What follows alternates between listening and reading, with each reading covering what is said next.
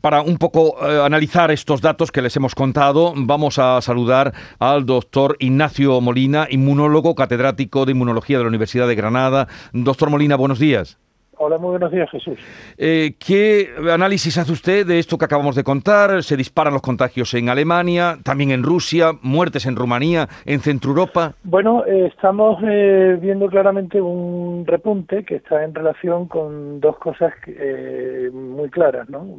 por una parte, la relajación de las medidas de prevención y por otra parte, una insuficiente tasa de vacunación en la población. Esto probablemente sea lo más relevante eh, puesto que lo que estamos viendo es que para tener una eh, protección adecuada son necesarias tasas de vacunación muy altas como las que afortunadamente tenemos en España y no tienen en esos otros países. ¿no? En España tenemos aproximadamente una tasa de vacunación que es eh, entre 10 y 15, y 15 puntos superior a la que tienen estos países que están teniendo casos llamativos, pues, como puede ser Alemania, el Reino Unido, etcétera.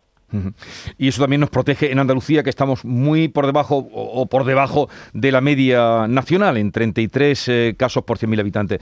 ¿Hay que temer una nueva ola? Bueno, eh, siempre hay que temerlo, siempre hay que estar muy precavidos. Yo, eh, en este momento, con los movimientos sociales que ha habido en el mes de octubre, que han sido muy llamativos, ¿no? Eh, y con la tasa de vacunación que, tenemos, que francamente es eh, el, el 90% de la población diana, esto es un, esto es un dato eh, fantástico, ¿no? Yo no veo como muy probable una ola como las que hemos tenido hasta, hasta ahora. Sí que veo que es probable que tengamos brotes, brotes aislados aquí y allá, que, que nos hagan, que nos recuerden eh, la importancia de, seguir manteniendo las, las medidas de, la, de prevención, ¿no? Pero eh, si mantenemos eh, las, estas medidas de distancia, eh, aumentamos incluso la, eh, la tasa de vacunación con, con el, la perspectiva de vacunar a los niños entre 5 y 12 años, pues es muy probable que asistamos a un tipo de, eh, de, epidemia, las características de la epidemia son distintas a las que hemos tenido hasta el momento.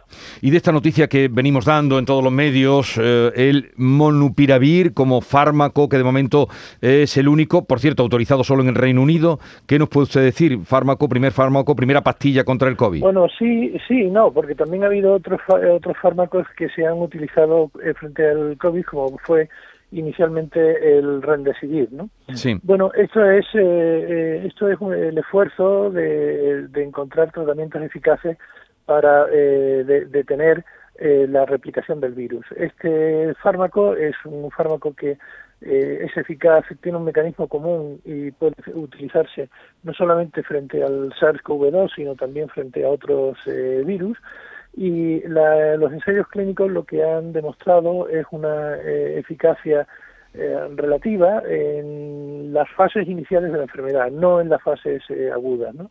Con lo cual, pues la indicación terapéutica estaría asociada a pacientes de riesgo en fases iniciales de la, de la enfermedad.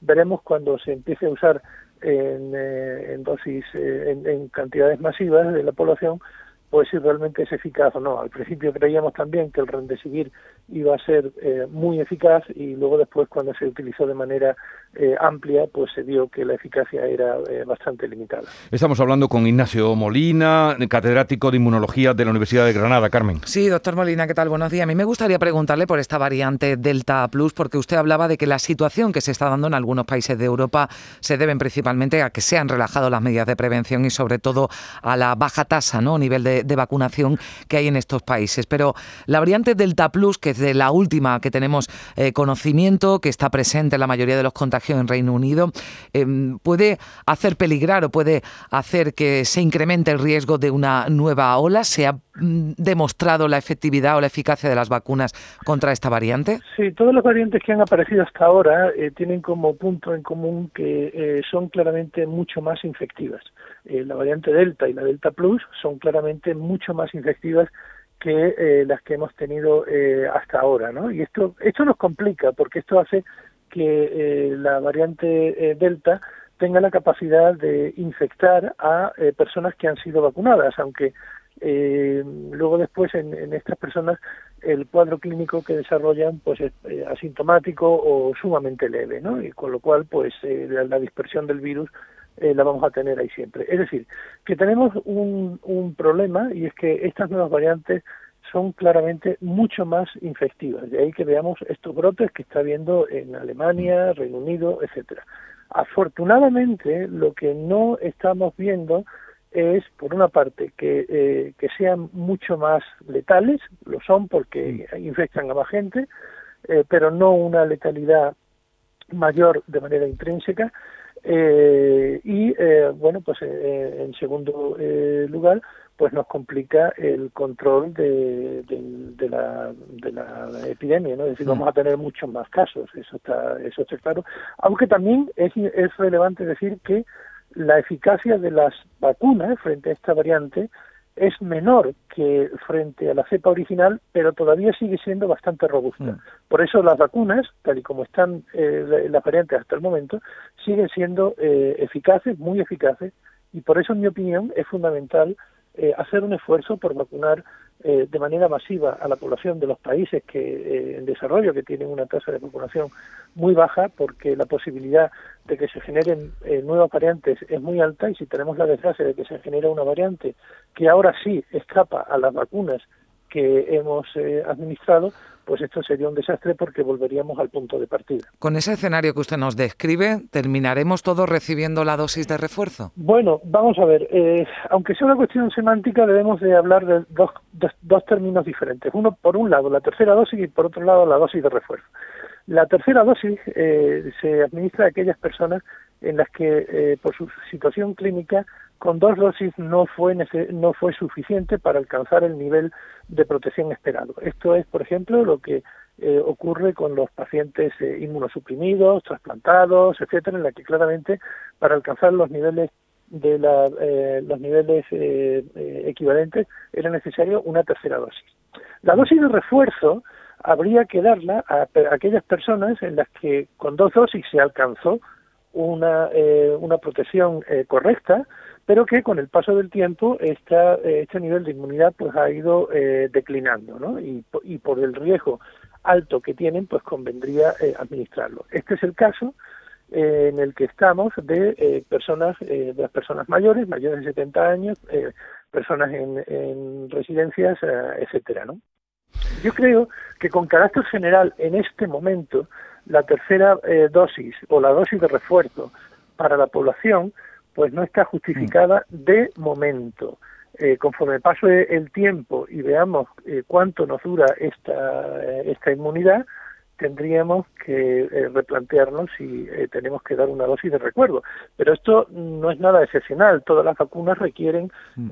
cada, cada cierto tiempo, que varía en unos casos cinco años, en otros casos un, un tiempo menor, una dosis de recuerdo. Quizá con el tiempo tengamos que exponernos a una dosis de, de, eh, de recuerdo, pero de momento creo que no estamos en ese, en ese escenario. Bueno, ¿Cree usted que habría brevemente eh, que mm, obligar la vacunación a, por ejemplo, muchas personas que están llegando de, de Centro Europa y en concreto de Rumanía para recoger la aceituna en Andalucía? Bueno, eh, este es el debate, ¿no? Yo me gustaría decir que sí, pero entiendo que hay derechos y no hay una voluntariedad en este sentido, ¿no? Lo que está claro es que en este momento, y tal y como está eh, la epidemia, el que tiene un problema es el que no está vacunado. Eso está claro. Es decir, que eh, los casos que estamos viendo tanto en Europa como en Estados Unidos, etcétera, afectan, que son muchos casos, pero afectan a personas que no están vacunadas. Es decir, que en, eh, la protección conferida por las vacunas es fantástica